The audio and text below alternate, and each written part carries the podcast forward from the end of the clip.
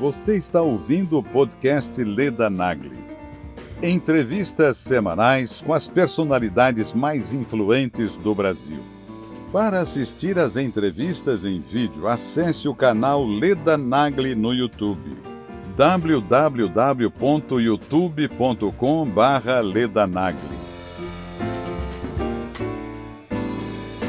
Geralmente as pessoas acham que fitoterapia e planta medicinal é tudo a mesma coisa. Não é. Qualquer povo, sem exceção, qualquer povo da humanidade já fez uso das plantas medicinais. O chá quente à noite, principalmente na véspera do sono, atrapalha o sono. Se eu fosse resumir de uma forma bem simples, eu diria para você que o limão é quase que uma espécie de rei aí das nossas frutas. É, você deve lembrar é, de, de, uma época antiga em que as pessoas lavavam o cabelo no tanque, né? que a gente punha a cabeça lá e a água escorria. Sim. Essa é a forma correta de fazer, de lavar o cabelo, não deixar o shampoo escorrer, porque ele faz esse processo de envelhecimento da pele. Existem coisas naturais que são homônimas, que fazem a mesma coisa que o Zempic faz, só que dão mais trabalho. Aí as pessoas preferem pagar caro, né, por uma coisa que você pode fazer em casa. O, o óleo de copaíba, ele age em alguns receptores do nosso cérebro, chamado de receptores canabinoides. Você já deve ter ouvido falar do famoso CDB, que é o óleo tirado lá da semente da banana, que é utilizado para ansiedade, TDAH e tudo mais. Esse óleo age nos receptores canabinoides, como a copaíba faz. Que bom que você veio aqui ao canal Leda Nagli assistir mais um vídeo. Aproveita, faz um comentário, dá um like, avisa seus amigos, compartilhe esse vídeo e fique à vontade para curtir. E hoje vamos falar das ervas e da importância delas na saúde da gente. Sei lá, um chá de louro com folhas verdadeiras, frescas, de louro e outros assuntos que tais. O entrevistado é o Dr. Júlio Luckman. Júlio Luckman é graduado em Filosofia e Nutrição, tem pós-graduação em Psicopedagogia, Neurociências, Nutrição Clínica e Fitoterapia. Tem mestrado em Cognição e Emoção e doutorado em, na, em Naturopatia com ênfase em fitoterapia. E o assunto realmente é fitoterapia. Porque ele é fitoterapeuta e é neurocientista. E eu quero muito saber do que, que as plantas podem fazer por nós. Ah, sim, não esquece de me dar selo, hein? Sempre que você puder, se você puder, se você gosta do meu canal, me dê selos, por favor, porque me dá relevância no YouTube e me prestigia aqui. Fala, doutor Júlio, tudo bem? Oi, Leda, tudo, tudo bem? bem? Prazer enorme falar com você. Para mim também. Me conte uma coisa, é, eu te chamo de doutor Júlio ou de doutor Luckman? Só de Júlio, tá ótimo. Só de Júlio? tá bom. Eu fiquei encantada quando você disse, eu procurei no, no mercado, procurei pela internet, né? Pedindo mercado pela internet. Não encontrei, mas eu sei que na feira, e sexta-feira tem feira aqui perto, eu vou conseguir as folhas de louro para fazer ótimo. Eu fiquei muito encantada com as suas dicas.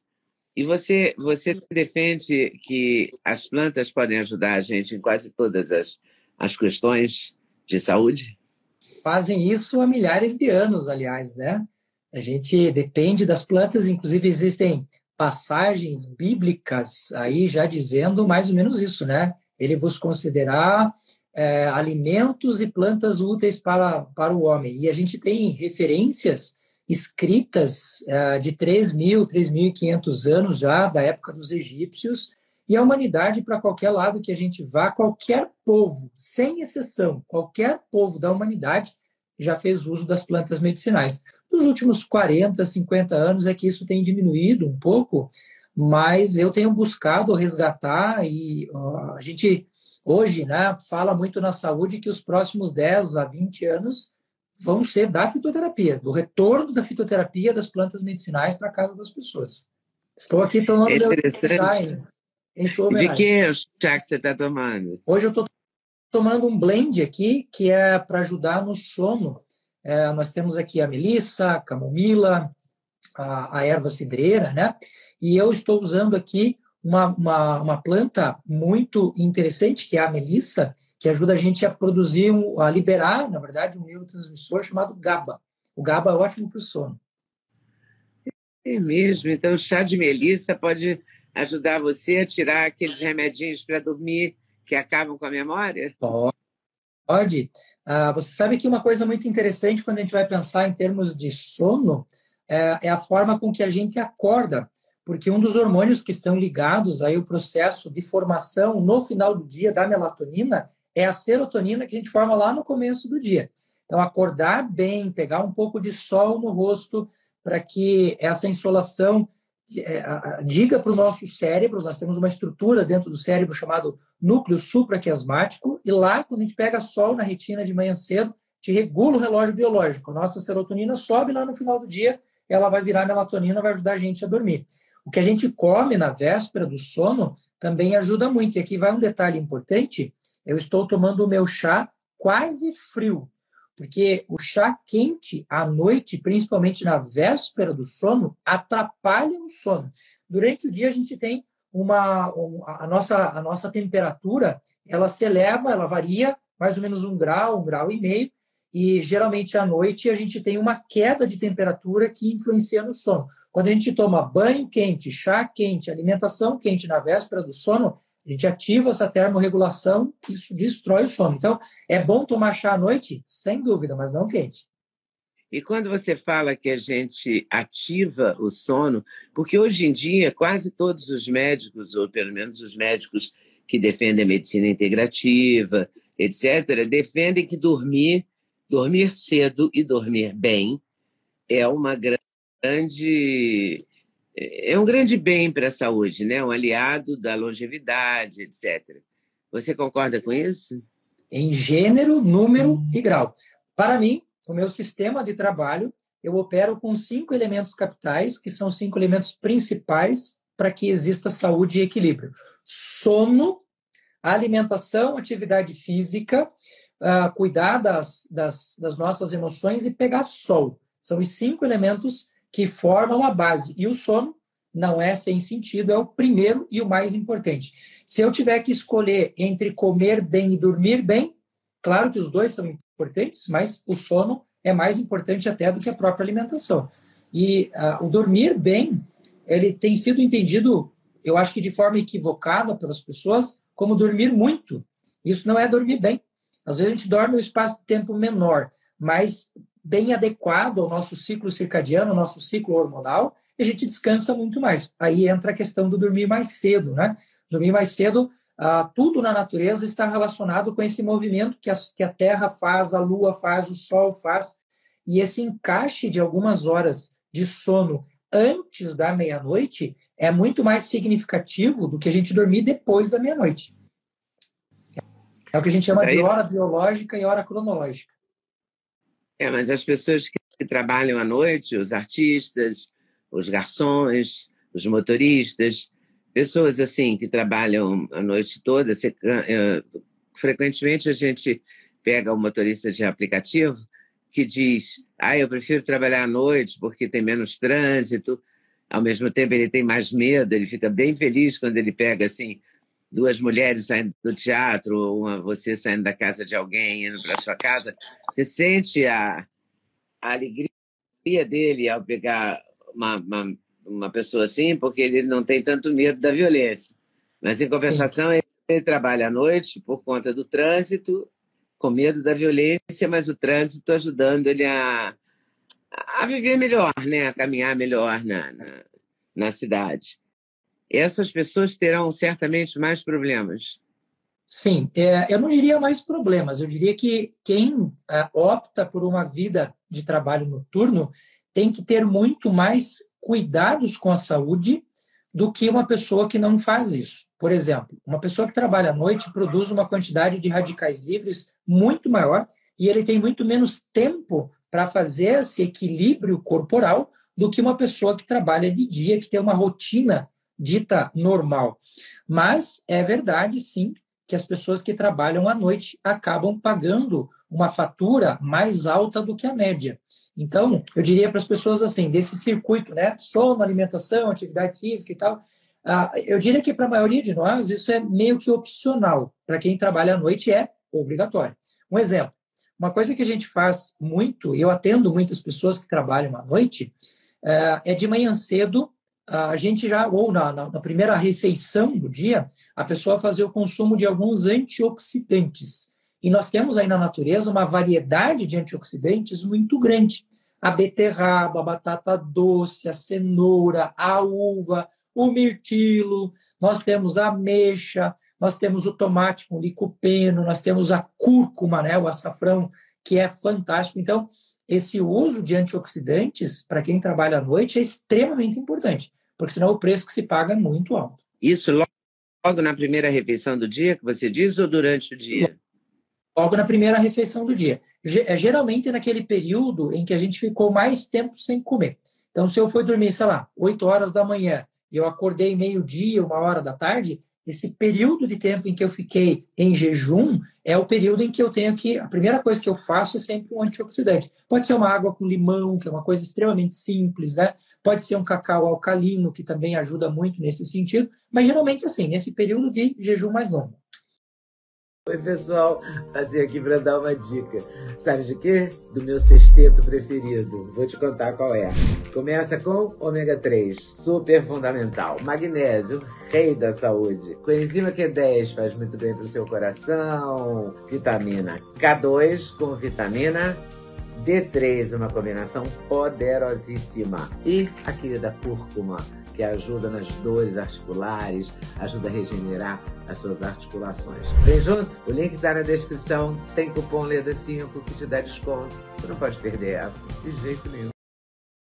O água com limão é uma coisa que eu sempre tenho curiosidade, porque muita gente diz, é, há muitos médicos que recomendam para emagrecer, muitos nutricionistas que mandam tomar, e muita gente, ao mesmo tempo, diz que não adianta nada. Tem até uma piada que é o que adianta na água com limão é se você morar a 10 quilômetros do limoeiro.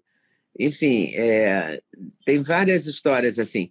Você acha que água com limão tem uma função realmente? Quer dizer, quando eu levanto de manhã, eu devo tomar água com limão? Para quê e por quê? Sim. Uh, geralmente, quem faz esse tipo de comentário é, está muito mais associado a uma conduta alopática com o uso de medicação tradicional. Quem estuda fitoterapia, quem vive a fitoterapia, vai buscar em estudos as referências para poder falar para alguém. Então, eu, que hoje a minha linha de pesquisa no doutorado é a, a fitoterapia, posso falar para você daquilo que eu tenho como prática e daquilo uhum. que eu conheço de estudos. O limão, primeira coisa que é um mito importante que as pessoas precisam tirar. Limão é ácido e faz mal para o estômago. O limão Isso. não tem a acidez que o estômago tem. Se ele fosse muito mais ácido, eu concordo que ele poderia ser um problema. Então, segundo, segunda questão. O limão, então, ele não entra... Isso, isso, que quem tem... É, quem tem gastrite. gastrite não deve tomar água com limão? Não, não é mito. Não é mito. Quem tem gastrite, quem tem úlcera, quem tem esofagite, precisa consumir menos ou mais diluída a quantidade do limão, que dele não vai fazer mal mas não precisa tirar o limão da alimentação, como alguns colegas da área aí de saúde preconizam. Não precisa tirar. Até porque, quando o limão entra no nosso sistema digestivo, ele tem uma série de componentes que estão ali presentes que fazem com que o nosso organismo transforme esta água ácida que entrou em água alcalina. Nós liberamos, por exemplo, no nosso pâncreas o bicarbonato de sódio. E o bicarbonato de sódio torna essa solução ácida uma solução alcalina. Então, ele é extremamente benéfico, sim. O limão faz uma ativação importante do fígado, faz uma ativação importante do pâncreas, faz as nossas válvulas, tanto a válvula gastroesofágica quanto a válvula pilórica do estômago funcionarem melhor. Ele fornece antioxidantes para a nossa alimentação. Então, assim, se eu fosse resumir de uma forma bem simples, eu diria para você que o limão é quase que uma espécie de rei aí das nossas frutas a quantidade que ele tem de frutose é muito pequena, então não vai fazer mal nenhum para as pessoas. Só vejo benefícios no consumo do limão, mas de fato, para algumas pessoas a gente tem que tomar cuidado. No caso da gastrite, da úlcera, a gente dilui um pouco mais, mas não precisa parar. Não. Sim, se você tomar com, com água, o limão espremido na água, ele vai diluir. Ele vai diluir. E tem uma, uma coisa interessante que a minha mãe fazia, que eu não sei se se, tinha, se tem alguma lógica, mas o fato é que ela fazia. Toda vez que ela tinha algum problema intestinal, uh, recebia uma notícia ruim, por exemplo, e tinha um, um, uma reação intestinal, ela tomava um suco de limão, mas um suco sumo de limão. Não é uma uhum. limonada, é um limão espremido. Dois limões espremidos. Um tanto de limão, sabe? E parava. Sim. Quando, Uma quando eventual fica... diarreia, por exemplo, se encerrava. Faz Sim, quando a gente tem. sentido isso era uma superstição dela? Não, não, faz total sentido. Ah, quando a gente tem uma descarga emocional muito grande, a, a, a, produção de ácido clorídrico do nosso estômago ela aumenta em três situações. Quando a gente come, quando a gente está doente e quando a gente está nervoso. São as três formas que a gente tem de aumentar o ácido clorídrico. E quando a gente está nervoso, a, a quantidade de gastrina que a gente libera, que é o precursor do ácido clorídrico, é absurdo. E quando a gente coloca uma solução como o limão, que entra ácido, mas alcaliniza, a gente faz uma inversão de polaridade e muito, de maneira bastante rápida, coisa de 3 a 4 minutos, a gente equaliza isso. E uma coisa, Leda, importante, é que boa parte das pessoas pensa de maneira equivocada é sobre a azia, por exemplo, né? Hum. A azia, quando ela acontece em jejum, a pessoa não comeu nada e ela está com azia, ela precisa procurar um gastro para fazer um tratamento, porque essa azia provavelmente é por excesso de ácido. Mas quando a azia acontece depois da alimentação, isso não é excesso de ácido. Em 95% dos casos, isso é falta de ácido, porque as válvulas que fazem o, fechamento, a válvula gastroesofágica, ela é pH dependente. Então, quando a gente tem uma quantidade pequena de ácido, ela não consegue fazer a contração do jeito que a gente precisa. E aí você tem a azia. E o limão quando a gente faz o consumo do limão nessa condição, um pouco antes da alimentação, a gente está justamente fazendo contração dessas válvulas. Então, o limão é fantástico para isso. Uma outra substância que faz algo muito parecido é o vinagre de maçã. Uma colher de vinagre de maçã em meio copo de água, de preferência morna, antes das refeições, para quem tem a, a, a azia, você vai ver que resolve com muita rapidez. E quem tem azia e já tem gastrite, aí entrando muito na área funcional do meu trabalho, nós usamos a batata doce. A batata doce crua, ela tem um precursor de vitamina A e vitamina E, que faz com que a gente recupere o epitélio ali, o tecido do nosso intestino, numa velocidade incrível. Mas como assim a batata doce crua? Você come um pedaço de batata doce? Isso mesmo. Mais ou menos a grossura de um dedo, né? Uma batata doce média, porque tem batatas enormes e tem batatas muito pequenas. Mas uhum. a batata comercial, aquela que, que, que a gente tem, usa... Que no mercado, que, que uhum. é comum. Isso mesmo, pode cortar com casca e tudo, pode bater no liquidificador e fazer uma espécie de vitamina, ou pode se comer a batata doce, tranquilo. É incrível. Batata doce, e, existem algumas plantas que são fantásticas para esta recuperação de um caso de gastrite, como é o caso da beldroega. A beldroega é uma planta invasora, em tudo que é canto do Brasil que você vai, está cheio de beldroega para cá, para lá. A, a Beldurega faz um papel importante nessa, nesse processo de, de proteção ali do nosso intestino.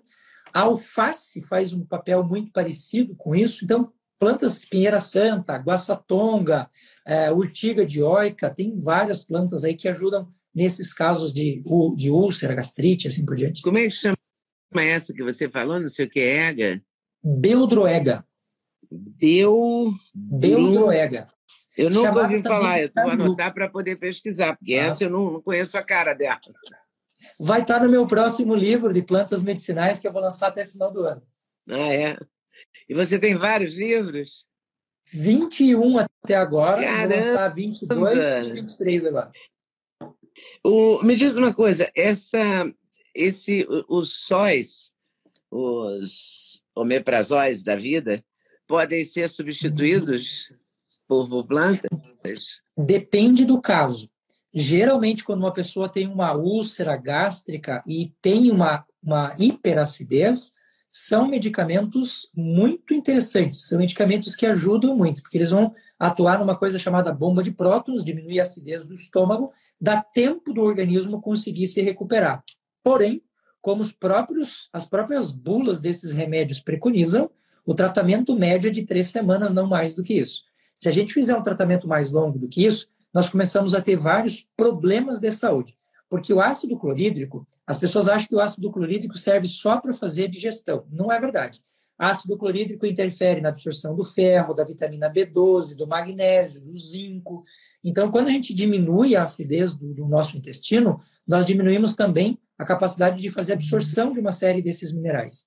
Outro problema grave é que quando a gente não faz essa primeira fase da digestão de maneira correta, a gente não consegue abrir as proteínas, elas vão passar mal digeridas para o intestino delgado.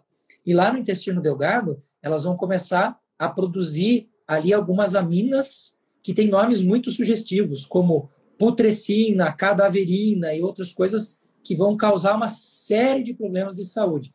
Então, para um tratamento pontual com acompanhamento médico, tem o meu apoio.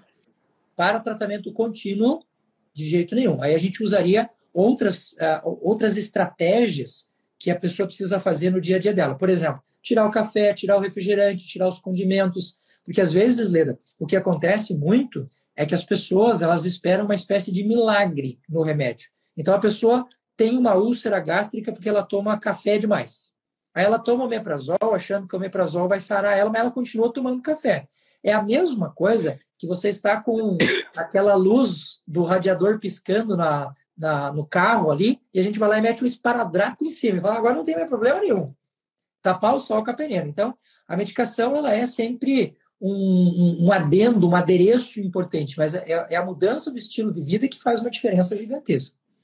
Mas se você não tem úlcera, por exemplo, aí você tomando água com limão, e coisas desse gênero, você pode ir tirando esses sóis aí da sua vida.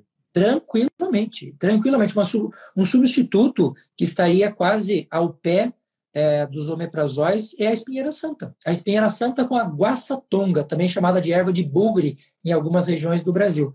Ah, essa combinação dessas duas também erva diminui... De erva de bugre, chamada guaçatonga. Nossa, cada nome, né? E você sabe que isso era extremamente é comum. Espinheira Santa a gente ouve falar, é mais comum de ouvir falar, né? Sim. Do que essa de bugre aí. Essa eu nunca tinha ouvido falar. Erva de bugre. Erva de bugre, a beldroega que a gente falou agora, são plantas incríveis para este propósito. E elas são encontráveis? Sim. Ah, hoje nós temos. Tenho medo que a gente que é ignorante nesse assunto, não é você, o que, que acontece? A gente tem medo de até de ser enganado, né? Porque tem umas pessoas nas feiras que vendem ervas, né?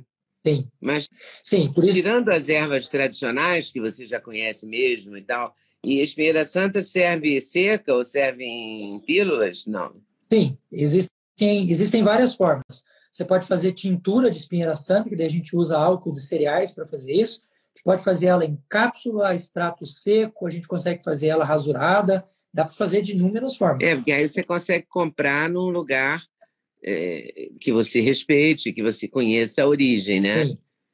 É, tem um remédio que eu tomo há muito tempo, receitado por uma alopata, reumato, é, reumatologista, eu acho, que uhum. era um remédio chamado Piascledine, uhum. que é a base de abacate. Sim. E era caríssimo, comprava na França, era um drama. Todo mundo que ia a Paris, eu pedia tal.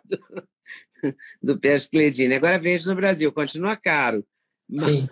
mas vende no Brasil. Esse tipo de, de medicação, que é a base de, é, ajuda mesmo, é verdade? Ajuda. Aí está a diferença entre plantas medicinais e fitoterapia. Geralmente as pessoas acham que fitoterapia e planta medicinal é tudo a mesma coisa.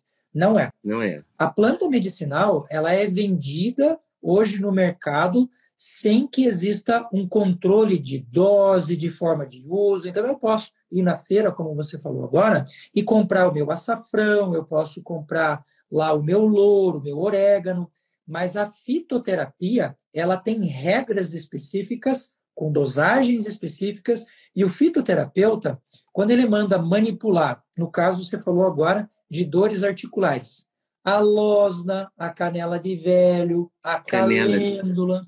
Né? São plantas que têm ativos químicos que, na dosagem correta, eles são idênticos ou fazem uma ação idêntica a um alopático tradicional. Então, quando a gente vai falar, por exemplo, de uma pessoa que tem um câncer de próstata ou essa pessoa tem um câncer de fígado, uma cirrose. Eu tenho remédio alopático que eu uso para isto e eu tenho a ortiga dioica, eu tenho uh, o cardo mariano, que é chamado cardo santo, eu tenho a alcachofra. É, esses produtos, quando a gente vai fazer uma dosagem, a gente precisa colocar bula, a gente precisa colocar dosagem. Então, entre um e outro, os efeitos são muito parecidos. Uhum. Por isso que eu, particularmente, né, eu sou da linha da alopatia tradicional, minha formação foi toda nessa linha, mas hoje sou fitoterapia na veia 100%. Por que, que o carvão vegetal é, meio que sumiu? Porque antigamente a gente comprava em, em lojas de produtos naturais com muita tranquilidade. É sério, eles retiraram do mercado por alguma razão específica ou mercadológica? Porque para interessou algum laboratório não vender, uma razão econômica, vamos chamar assim. Sim, mas ele é comercial ainda hoje. Se você for na farmácia hoje e pedir o carvão ativado, você vai encontrar. O que a gente percebeu, o movimento que eu percebi, foi da diminuição da dose de 500 miligramas para 250. É mais comum você encontrar hoje 250. O que, que as pessoas precisam entender sobre o carvão vegetal? O carvão vegetal não é o carvão que a gente faz churrasco, tá, gente? Não é o carvão que você tem lá no seu fogão a lenha. O, o, o, carvão normal, ele precisa passar por um processo de queima, onde ele recebe o oxigênio, onde ele recebe lá todo o processo para a formação do fogo. O carvão ativado, ele é queimado sem oxigênio. Então, a gente põe ele dentro de uma lata, põe fogo embaixo dela, sem oxigênio, e ele vira um carvão. Esse processo faz com que ele perca elétrons e ele fica com uma carga que é uma carga de radical livre. Então, quando ele entra no organismo e ele, e ele o carbono ele é extremamente forte nesse sentido, o que tem de bactéria, o que tem de toxina, o que tem de remédio, o que tem de, de coisas no intestino, ele vai limpando tudo. A ação do carvão ativado é simplesmente incrível. Aí a questão mercadológica que você citou agora. O carvão não pode ser registrado por ninguém. Eu não posso criar o meu carvão ativado e falar só eu posso vender. É o que acontece com o magnésio, o que acontece com a vitamina D.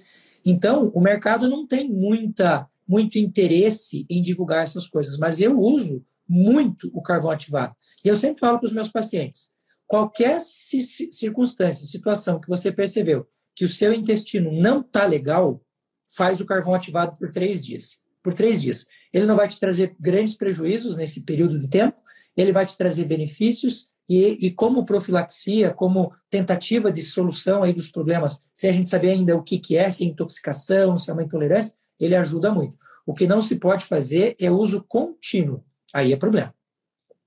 Ah, é? É porque, da mesma forma que ele vai tirar as toxinas que estão circulantes ali no nosso organismo, ele também vai tirar os minerais, ele também vai tirar o que a gente tem de, de mineral e vitamina ali no intestino. Então, com o passar do tempo, com o uso contínuo, a gente passa a ter déficit de alguns desses minerais e vitaminas, porque você tem um carvão que está tirando isso. aquilo. Uhum. Isso fala muito hoje na mitocôndria, né? Sim. Ah, e tal, tem que ter, tem que melhorar que os bactérias, blá. Tem alguma coisa de, de planta na sua área que pode melhorar isso? Sim. Uh, a mitocôndria, para quem está acompanhando aqui a conversa com a gente e não é da área da saúde, a mitocôndria é a usina da nossa célula. E dependendo da célula, nós podemos ter de 200 a 4 mil dessas mitocôndrias. Se a gente pegar, por exemplo, a célula do coração, as células, as células do cérebro, a quantidade de mitocôndrias é muito superior a uma mitocôndria de um músculo, por exemplo. E quando a mitocôndria não funciona, a gente não tem energia, a gente não consegue tirar ali de dentro das células toxinas, o cocozinho lá da célula. Então, é, essa fadiga, esse estresse mitocondrial que a gente tem hoje, por excesso de produtos químicos e por, por excesso de comidas ruins na nossa saúde, fazem com que a maioria das pessoas, assim, de uma forma esmagadora, estejam sem energia, estejam sem vontade, estejam, sabe, com, com aquilo que o corpo poderia estar dando em termos de, de devolutiva de energia muito baixo. Aí o que, que a gente precisa fazer? Tudo aquilo que é mais natural como, por exemplo, as gorduras naturais, o coco, o azeite de oliva, o óleo de semente de uva, que é pouquíssimo conhecido no Brasil, mas o Brasil é o maior produtor do mundo e que tem o melhor óleo de semente de uva do planeta. eles vão formando o citoplasma da célula, eles vão permitindo que a entrada e saída de nutrientes alimente essa mitocôndria. A coenzima Q10 é importantíssima para isso, a astaxantina é importante para isso. Os antioxidantes que eu citei agora, licopeno, resveratrol, vitamina D, vitamina C, todos eles são importantes para que a nossa mitocôndria funcione bem. Aí a pergunta que você vai me fazer: e onde é que eu encontro isso? Em plantas que são plantas muito comuns da nossa casa. A laranja, o limão. Você, eu não sei se você é, já teve a oportunidade de comer a azedinha. Azedinha é uma flor vermelha bonitinha que dá no campo, linda, linda. Tem uma quantidade enorme de vitamina C. Carambola tem vitamina C. Então, essas Cara, plantas que têm antioxidantes... Quanto eu não vejo uma carambola? Sim. É porque a gente vivendo na cidade, a gente não... Carambola já é uma coisa mais difícil, né? Sim.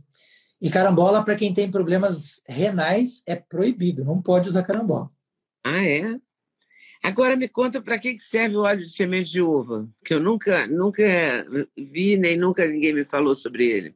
O que é muito incrível, porque os melhores produtos brasileiros, o melhor café, o melhor mel, a melhor geleia real, o melhor própolis, vai tudo para fora. A gente não usa nada. Aqui. Pois é.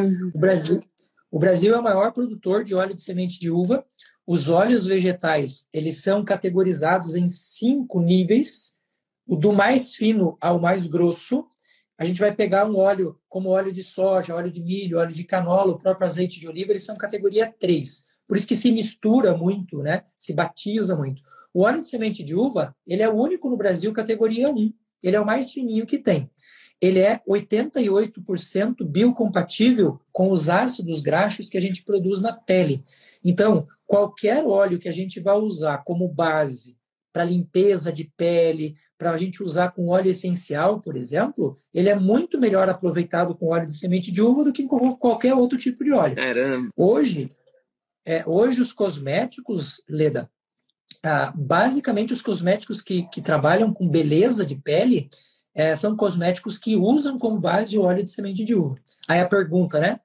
Se eu tenho uma pequena fração ali naquele creme que já me faz um bem danado, eu não posso usar o próprio óleo de semente de uva? É, é, claro que eu ia te perguntar isso, né? Pode, pode, usa ele direto. Ele vem assim, ó. Ele vem assim, ó.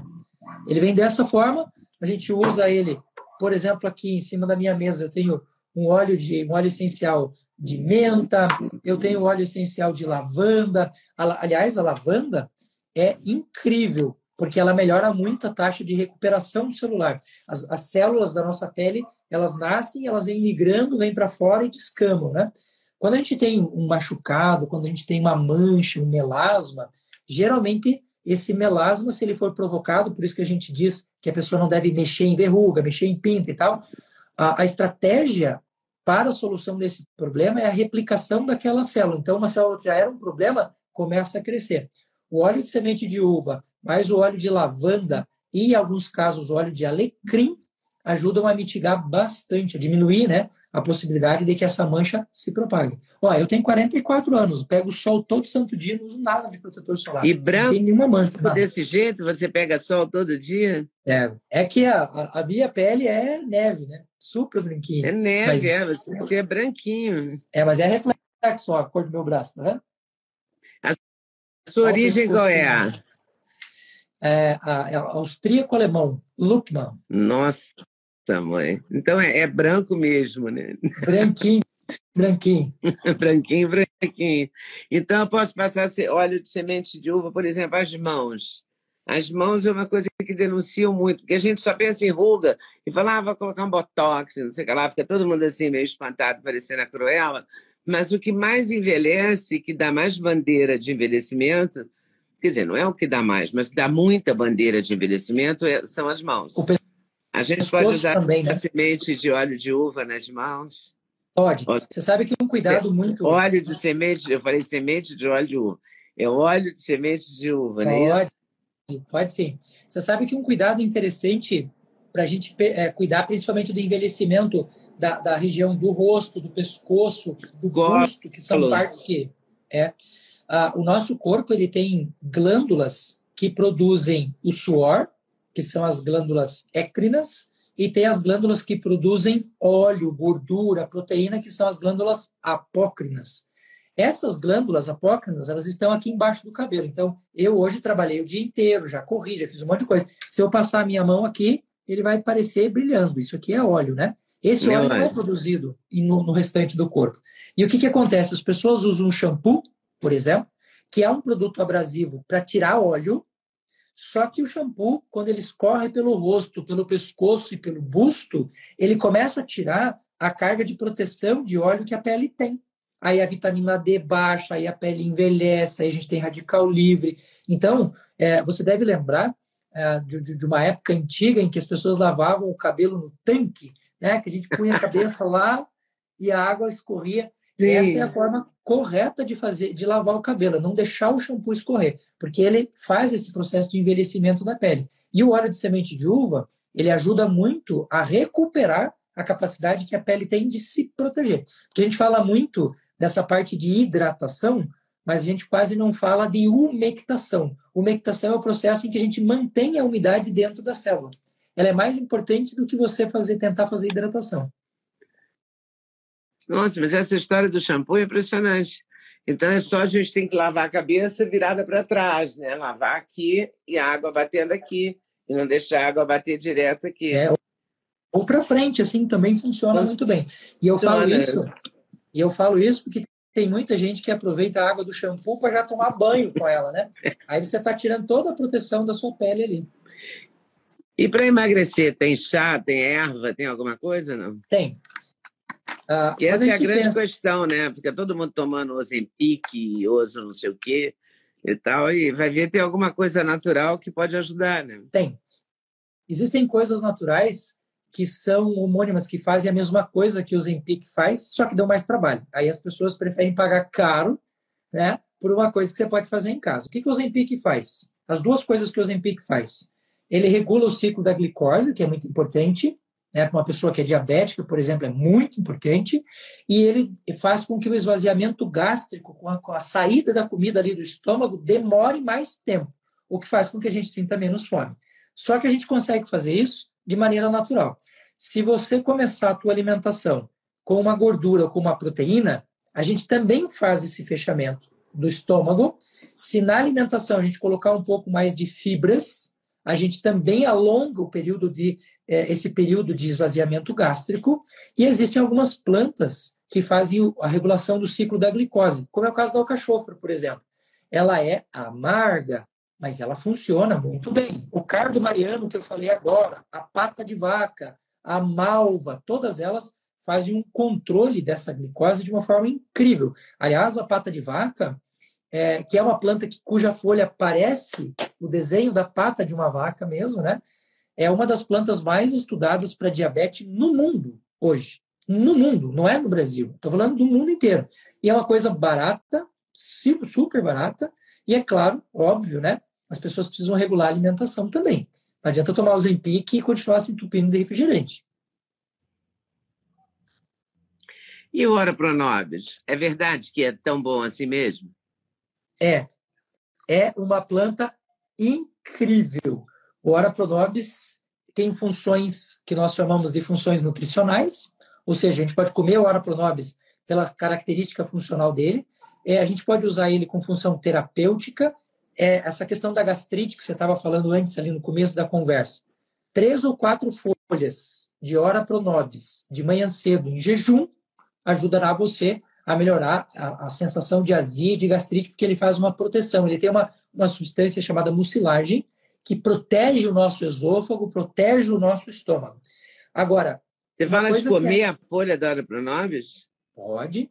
É que no Brasil hoje nós temos quatro espécies de Ora Pronobis que são comercializadas. Uma, apenas uma delas é que pode ser consumida crua, que é a que a gente usa neste frasco aqui, que é a Peresquia aculeata. Ah. Essa Ora Pronobis pode ser consumida crua. Mas aqui nesse caso... Eu posso misturar em alguma coisa, não posso? Pode. É que essa daqui, a função dela não é terapêutica, a função dela é alimentar. A gente, numa dose de Ora Pronobis em pó, a gente tem em torno de 25 gramas de proteína, o que é bastante coisa. Agora, se a gente fosse comer isso cru, a, a gente teria que comer muito hora pronobis, cerca de 35 a 40 folhas. Agora eu estou com medo isso, de comer hora pronobis crua, porque eu plantei aqui em casa hora pronobis, mas eu estou longe da, do vaso para te mostrar se é verdadeiro ou não, não sei. Eu sei que eu peguei um galho de hora pronobis e enfiei na terra e, e, e, é impressionante como cresce, né? Sim. A tua é que cor a folha? Verdinha ou amarelinha? Verdinha.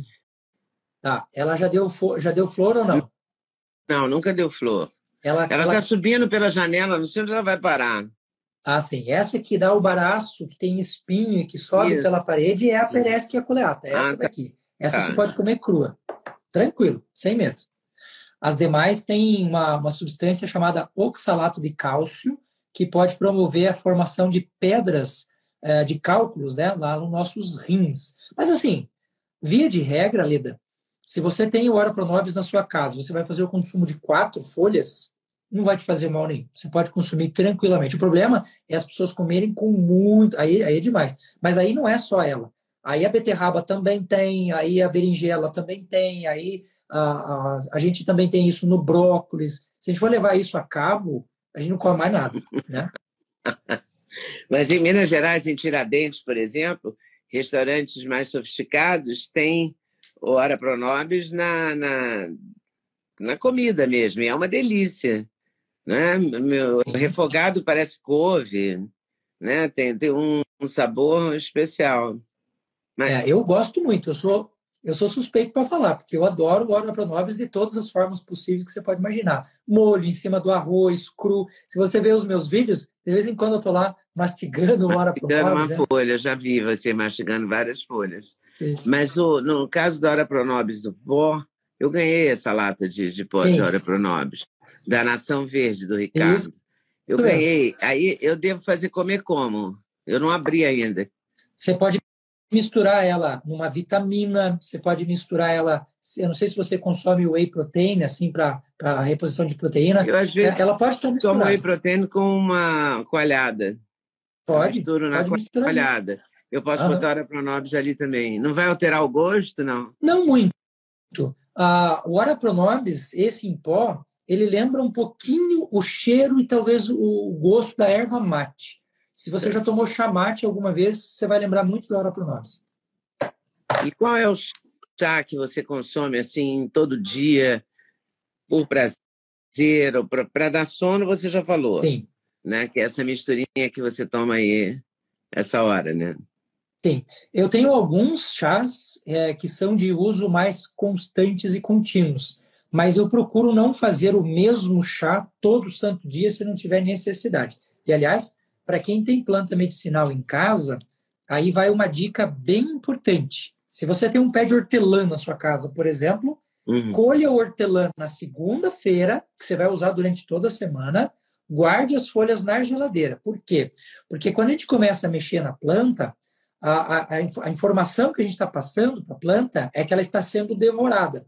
A planta não tem perninhas para correr, então o que, que ela faz? Ela produz elementos químicos que fazem com que ela se torne tóxica. Isso não é só para planta medicinal. Quem tem pé de salsinha, pé de couve, pé de alface em casa, a gente tem que colher o que a gente vai usar daquele pé, ou então você tem pelo menos três ou quatro pés, é, para a gente colher todo dia um pouco de cada um. Mas não se deve colher de uma planta só.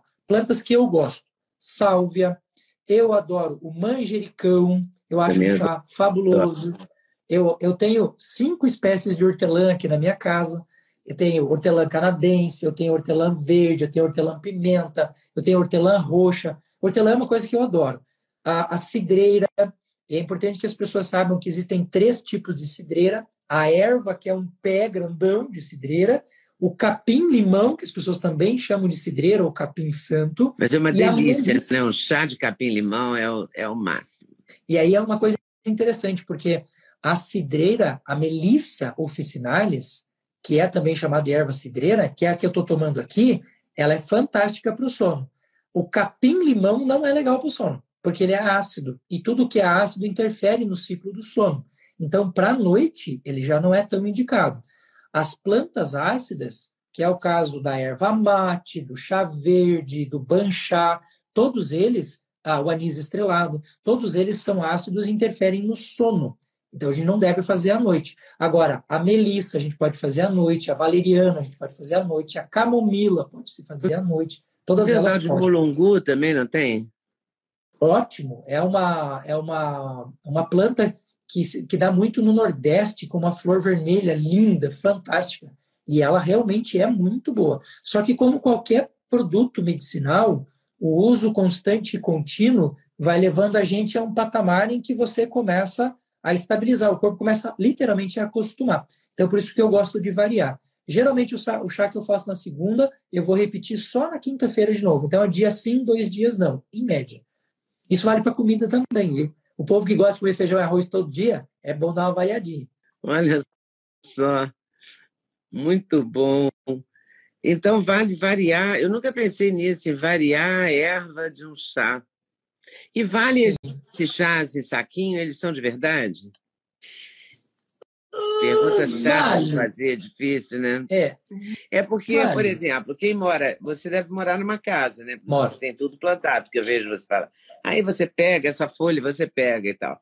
É, eu moro em apartamento, eu tenho uns vasos. sim. Mas, por exemplo, hortelã é uma coisa que não dá certo comigo. Eu não sei se é a minha mão que não presta para hortelã, não, se dou, não me dou com hortelã. Para plantar, ela não, não, não sobrevive muito tempo comigo. Uhum. Já o manjericão sobrevive, ó, a sálvia, mais ou menos, o alecrim, sim, muito tempo. O alecrim tem uma durabilidade maior. Né? É difícil, Sim. a hortelã é difícil, ela não é, não é para um qualquer, não. É É, hortelã, ela que vai precisa de, hortelã ela precisa de um vaso grande que não tenha muita variação de umidade. Quem mora em apartamento geralmente usa vasos menores e por causa da incidência do sol, a terra seca muito rápido. Por isso que o alecrim e a sálvia, que são plantas de deserto, elas sobrevivem muito bem. Agora, o hortelã, que é uma planta de banhado, uma planta de umidade, ela precisa de estar com umidade constante. E aí, em vasos menores, ela tende a morrer muito fácil. Mas ó, Morre muito fácil. Põe, ela no vaso o grandão. Ora Pronobis está sobrevivendo a mim muito bem. Mas ele, a terra, toda vez que eu vou molhar, a terra está seca. E eu não sabia que ele gostava tanto de água. Ele gosta muito de água, Ora Pronobis? Gosto. É um cipó, ele chupa muita água, ele puxa muita água. Mas ele tem uma, uma tolerância à falta d'água muito boa. Muito boa. Porque ele é uma planta de regiões que são é, regiões áridas, né? Então ele, ele resiste muito bem. Como é que começa o seu interesse pelas plantas? Você fez medicina tradicional? A, a minha, o meu gosto pelas plantas já começa desde a minha infância. A minha avó, a avó que eu tinha mais perto, era curandeira. Então ela sempre, as pessoas sempre recorriam a ela e o, e o jardim dela sempre foi uma grande horta de plantas medicinais. E isso sempre ficou muito marcado. A minha formação foi uma formação alopática, tradicional, remédio. ah, e quando eh, eu fui fazer o meu primeiro doutorado, eu senti uma necessidade muito grande de olhar para essa parte natural, que aí foi quando eu voltei a fazer a nutrição. Porque eu a minha área de, de, de, de concentração não era isso. Eu sou formado em filosofia. Minha primeira graduação é em filosofia. Da filosofia eu fui para neurociência, da neurociência eu fui estudar cognição e tal. E aí depois é que eu voltei para nutrição. E aí eu fui eh, buscando algumas, alguns recursos nas plantas medicinais para solução de problemas meus e da minha família. Eu falei, eu vou estudar esse negócio aí para entender por que, que isso faz bem. Aí comecei e não parei nunca mais. Aí fui para fitoterapia, a, da fitoterapia nutrição clínica, e hoje meu doutorado é estudando a copaíba, o óleo, o óleo vegetal e essencial de copaíba. Copaíba. E para que, que, que conclusão você chegou até agora sobre a copaíba? A copaíba é uma planta incrível. Na verdade, a gente chama a copaíba, mas são 16 árvores que são chamadas copaíferas, né? que são as que produzem o óleo. Dessas 16, quatro produzem um óleo específico que nos permite fazer o óleo essencial, porque existe o óleo vegetal, que é esse óleo gorduroso, que ele não evapora, e existe o óleo essencial, que é o óleo que, se você passar na pele, ele evapora. E o, o óleo de copaíba, ele age em alguns receptores do nosso cérebro, chamado de receptores canabinoides. Você já deve ter ouvido falar do famoso CDB, que é o óleo tirado lá da semente da maconha, que é utilizado para ansiedade, TDAH e tudo mais. Esse óleo age nos receptores canabinoides, como a copaíba faz. assim, a vantagem que a gente tem do óleo essencial de Cupaíba é que ele é muito mais barato, muito mais acessível e ele tem funções que o CDB não tem. Então, eu não estou dizendo que um é melhor do que o outro, eles têm uhum. funções, uhum. no final das contas, diferentes. Mas, é, nesse, nessa questão dos receptores canabinoides para ansiedade, TDAH, autismo, para depressão, para ansiedade, eu, Júlio César, vou puxar a brasa para o meu lado, né? Eu prefiro usar a Copaíba. Muito melhor, muito é mais mesmo. Barato. Isso é uma informação importantíssima, porque Sim. o outro, o óleo de canabidiol, é muito difícil, é muito caro, requer, às vezes, entrar na justiça, é uma coisa trabalhosa. Sim. A Copaíba já é uma coisa que toda casa de produto natural acho que tem, né? Sim, mas aí a gente tem que tomar cuidado com óleo que é vegetal, que você encontra em feiras. Se você for a Manaus, se você for a Belém, se você for a, a cidades ali maiores que, que, que, estão na Amazônia, você vai encontrar o óleo de Copaíba em qualquer canto que você vá. O óleo essencial requer uma tecnologia de extração que não é tão simples. Então, para usar o óleo essencial, é diferente de usar para o vegetal. O óleo vegetal, ah, o que a gente extrai da copaíba, ele é ótimo para cicatrização. Então, a pessoa tem problemas de pele, por exemplo, a rosácea, a gente tem problemas como psoríase, a gente tem problemas como alergia. A gente pode usar o óleo vegetal da copaíba. Para pessoas que têm úlcera, para candidíase, para infestação fúngica de pele, infestação fúngica de intestino, a gente pode usar o óleo vegetal. Aí o óleo essencial é com uma pegada um pouquinho diferente, mais para essa parte neurotônica e assim por diante. Mas é, Leda, é apaixonante. Mas estudar sobre a. Mas você acha que melhora a condição cerebral, quer dizer, a cognição? Muito, muito. muito. É. Os receptores canabinoides fazem a gente ficar mais leve, faz a gente ficar mais concentrado. Por isso que a gente usa muito em TDAH. Mas isso a lavanda também faz, viu? A lavanda também age em receptores muito parecidos. Olha. E essas coisas não são divulgadas, né? Infelizmente. Ou não, né? são como deveriam, porque também não interessa a indústria farmacêutica, não interessa ao poder econômico, né? Pelo menos 1.036 pessoas que estão assistindo agora é. já sabem, mais 1.036 pessoas já sabem disso. É. É verdade. Depois vai subir para o meu canal do YouTube. Eu espero que mais gente assista. Mas o... a gente falou do emagrecimento, não me lembrei agora qual é o óleo. Pra... Qual é a maneira de. Para emagrecimento, Leda, a gente tem que pensar sempre assim: ó.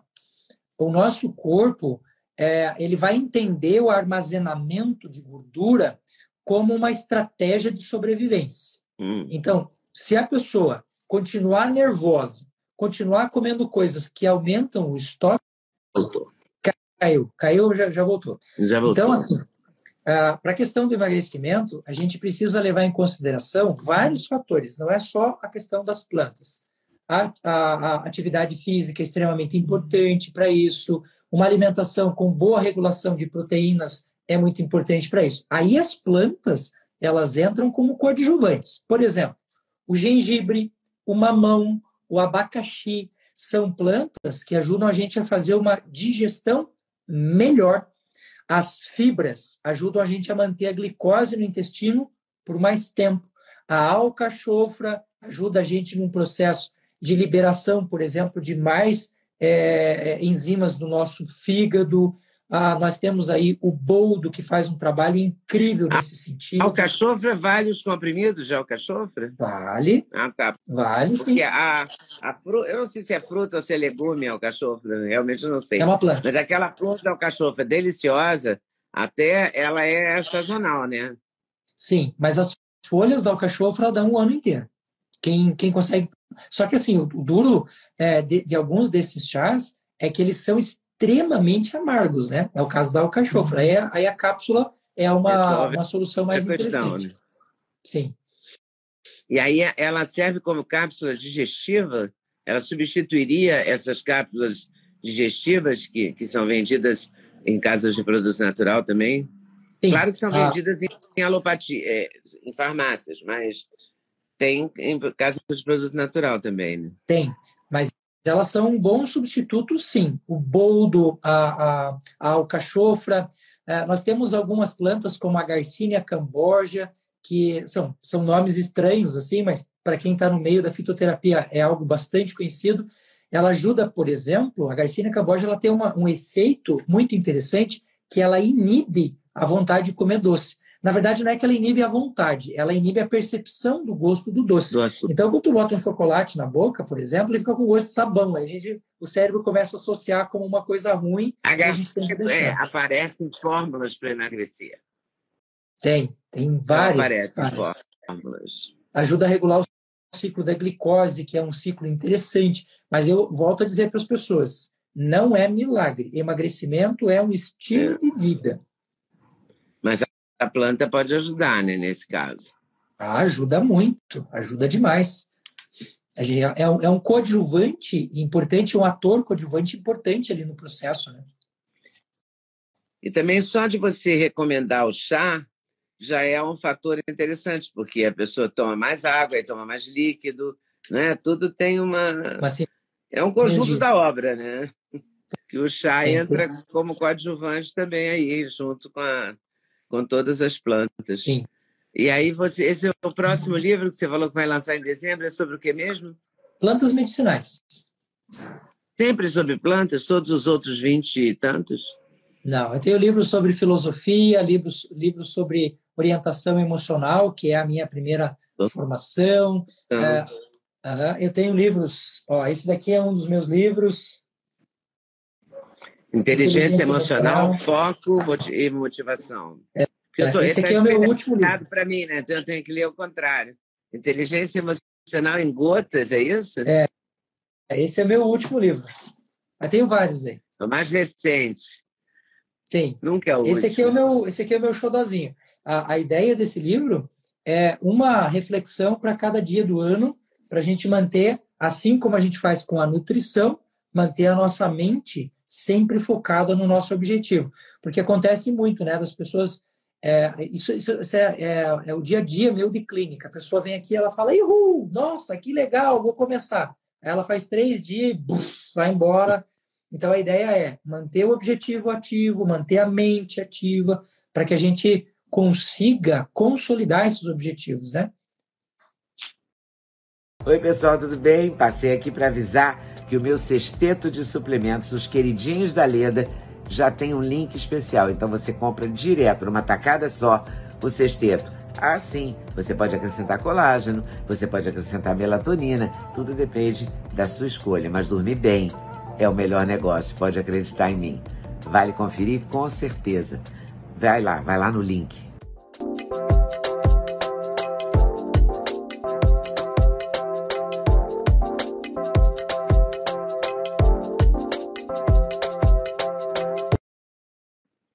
Se você tivesse que resumir para mim, para a gente encerrar a live, cinco pontos fundamentais seriam aqueles do início: sono.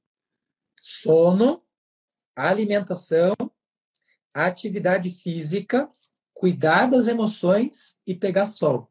Cinco coisas simples, baratas e úteis para a gente ter a saúde e ter o nosso equilíbrio.